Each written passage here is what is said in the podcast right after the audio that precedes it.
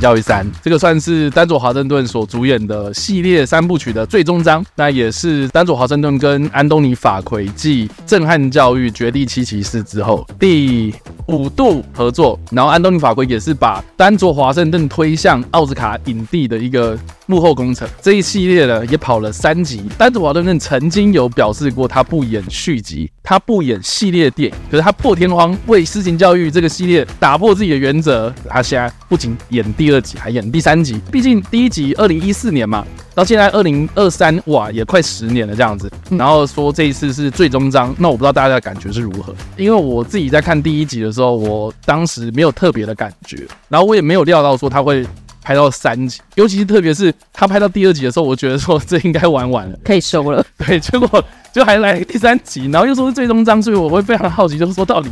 是哪里吸引了这个片商有这么大的勇气？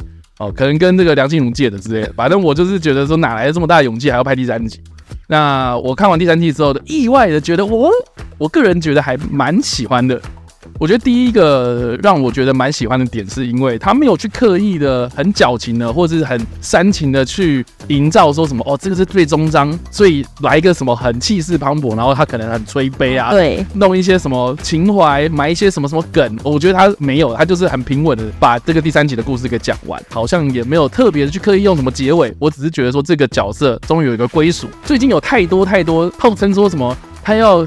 结束这一系列，然后就有来一个上下集，然后就有来上下集之外，然后又有传闻说他要三集嘛，哦，三集做结尾，大家知道我在讲哪一个？私情教育三，它就是非常稳，这一点是我个人还蛮推崇的部分，就是说你不会特刻意要去营造什么东西。第一集我很喜欢的理由是因为最后面是五金行杀手嘛，嗯，他在 B N Q 里面，对对，就是大显神威这样，我觉得很酷这样，因为之前有很多的，比如说。枪战电影啊，你像《捍卫任务》啊，这种就是你看很华丽的动作嘛。哦，可是他这一部就非常的硬汉这样，然后很冷酷、很冷血这样子的调性，这样子一直在讲说有一个人要伸张正义，然后他做私刑。第一集的特色就是这个，然后就第二集，哎，怎么好像变成记忆点没有说很足够，好像第一集的那个特色，日常用品来杀人这件事情就少了很多嘛。到了第三集，哎，他好像有找回来第一集的那种冷酷感，他虽然也没有重现什么。五金堂 B N Q 杀人法，但是我自己是觉得，就动作来说的话，回归到比较硬派的打斗这样，就整体来讲，确实就是你也没有说什么很大的野心，然后收不回来，就是很收敛的在这件事情身上这样。然后再来第三个就是，我一直很好奇一件事情，就是说为什么他一直要打丹佐华盛顿跟达科塔芬尼这个搭档？毕竟他们两个人有在《火线救援》里面合作过嘛。然后那时候达科塔芬尼还很小，那部达科塔芬尼太可爱了，所以大家都觉得就是说这个搭档很酷这样子。嗯，对，特别嘛。我自己是觉得达科塔芬尼这个支线在这部片里面好像有点多余。我自己觉得，其实抽掉也没差啊。对啊，好像达克塔芬尼反而因为他广告打很大，然后我想说他会是重点，可是认真看看下来，我反而觉得说好像抽掉也没差。所以我自己觉得，哎，怎么好像原本期待的那个东西是这个，然后讲的嗯还好，可是意外的是觉得说好像动作方面啊，打斗啦这一个主角的故事线来说的话，反而是吸引我的这样。以上我自己的个人想法。那你给几分？如果一到五分的话，我自己是会给到三点五到四吧。三，你讲了老半天，只有只有三点五到四，就是它也没有大好啊。就是你要说什么啊，到年底你要列十大什么，我觉得这部片应该不至于会排进去，所以它不在你的十大里面。我觉得目前啊，目前不会在十大内。可是我觉得它是好看的，然后我觉得它是就系列作品，我觉得这样的做法反而是现在难得，而且我觉得我比较喜欢的走向。要不然你每次都是说什么要搞了最终章，然后很悲催，干嘛有的没的，我觉得太小心了，不用这个样子。现在。大家回归初衷，本来这一个系列做的精神所在，那他有没有做到？我觉得他有做到，那我觉得就够了。嗯、我原本以为这部片最后面会有一个很大规模的啦，但他就默默的就对啊，因为你知道他。一直在造那个小镇，对，然后那个小镇的什么什么风貌，然后这个地点或干嘛，我想说，哦，这个该不会在伏笔吧？等一下来这么什么什么大战？对，我本来也蛮期待会有什么东西，因为第二集就是啊，所以我自己觉得就是说，哎，他反而没有这样子，我就觉得哦，意外的还不错哦，这样子，嗯，所以我觉得这部片对我来讲是。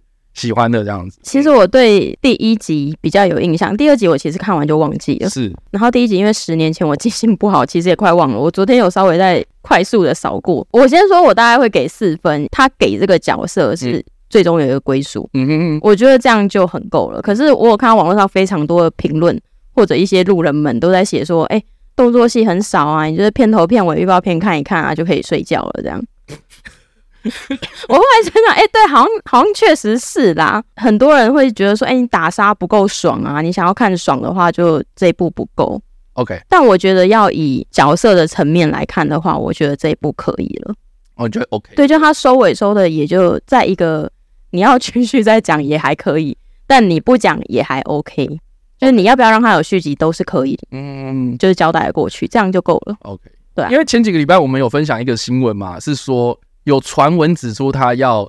做前传电影，然后想说要用 AI 去把丹佐华盛顿给减龄这样子，不行啦，都快罢工了还是 AI？但我自己是觉得啊，就找丹佐华盛顿的儿子嘛，最近也很红嘛，演完天能之后，最近今年又要推创世者嘛，找他儿子来演前传好像也不错，搞不好就会啊。然后你刚刚讲那个网友短评，我看人家雅虎哦好，对，大部分都是五颗星嘛，然后我看到一颗星的，他的理由是说节奏慢到以为演丹卓阿北度假奇遇记。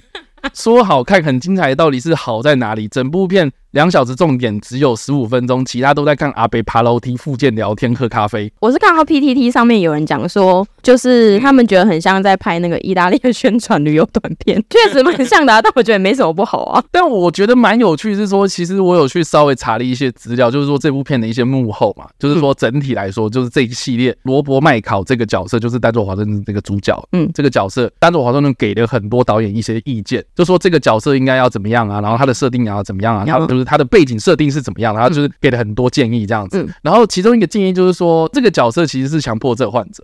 哦，真的吗？对，所以他就说他为了这个角色，他有去观察强迫症的一些行为。你说像他要铺纸巾这样？对，我觉得我觉得蛮有趣，就是说你可以去观察一下，就是他在里面的一些表演方式。比如说你刚刚说的铺纸巾，嗯，我觉得铺纸巾是其中一个吧，因为他一直说他有洁癖嘛。但是我觉得除了铺纸巾之外，他不是铺了就没事哦，他是铺了之后，然后很整齐的去对那个线。对，然后然后你可能铺了一张之后，来铺第二张、第三张进去之后，然后你不能凸出来乱摆啊、斜的啊、歪的啊这样子，他是端端正正放在那边的。而且我觉得他除了放这个东西之外，不用比如说有人打断他，就说我要查，可是他端了一个咖啡过来之类，他就会原本要做的一件事情，然后被打断的时候，他会瞬间的把他的手缩回来，这样，嗯，缩回来，然后再。碰一下，碰一下，碰一下，就是有点，我觉得这个就是强迫症患者会做的事情。你说像你吗？我觉得我有一点，因为毕竟就是我妥瑞症嘛，妥瑞症其实有时候会引发一点点强迫症这样子。嗯嗯。像比如说这个桌上的东西，我就会稍微就是碰一下，呃，碰一下，嗯，对一下这样。不要摸。我觉得还蛮不错的，就是他这个小小动作，其实成就了这一个角色他的生动活泼的。就其实蛮多细节啊。对，所以你就知道说一个你知道一个好演员啊，在于他一些小动作这样，他怎么样去诠释这个角色这样。那这样 AI 也学不来啊。对啊，这个也是 AI 学不来的，是，所以我觉得对照到就是塔科塔芬尼，我觉得这部片里面，哎、欸，他真的，我觉得相较之下，就是说他长大之后好像没什么长进。看我这样讲会不会有点？他他就只是长大了而已，就是就没特色啊。老实说，你你看完这部片之后，你会记得达克塔芬尼怎么样？就我只记得就是说他帮他拍照，但他帮他拍照，老实讲，我觉得有趣也是有趣在大佐华盛顿他跟跟他的互动啊，嗯，跟单纯达克塔芬尼的角色这个表演方式。我自己是觉得，反而这部片有没有达克塔芬妮，我觉得根本没差。你说换个演员也可以，或者没有这个角色也可以。对，就是他那个故事线好像要把这件事情的规模搞得很大。嗯，可是后来收尾就是好像也就只有那样。对，劳勃麦考他的出发点其实一直都很简单，他要帮助弱小，结果帮助弱小，帮帮帮帮到，哎、欸，怎么意外把人家团灭了这样？最后觉得就是你特别要再去弄一个什么 CIA 的设定啊，什么有的探员，什么有的没的，我觉得就没有必要啊。嗯，对啊，我就反而让这个角色有点神秘感，对啊，所以要不然就是他的前传或后面其他电影要再铺成一些什么。好了，总之这个就是《私情教育三》啊，不知道大家怎么想啊？大家不知道看完觉得如何，都欢迎在留区留言，或是在首播来跟我们互动。不管是喜欢还是不喜欢，我们都会跟你们做讨论。大家。拜拜，拜。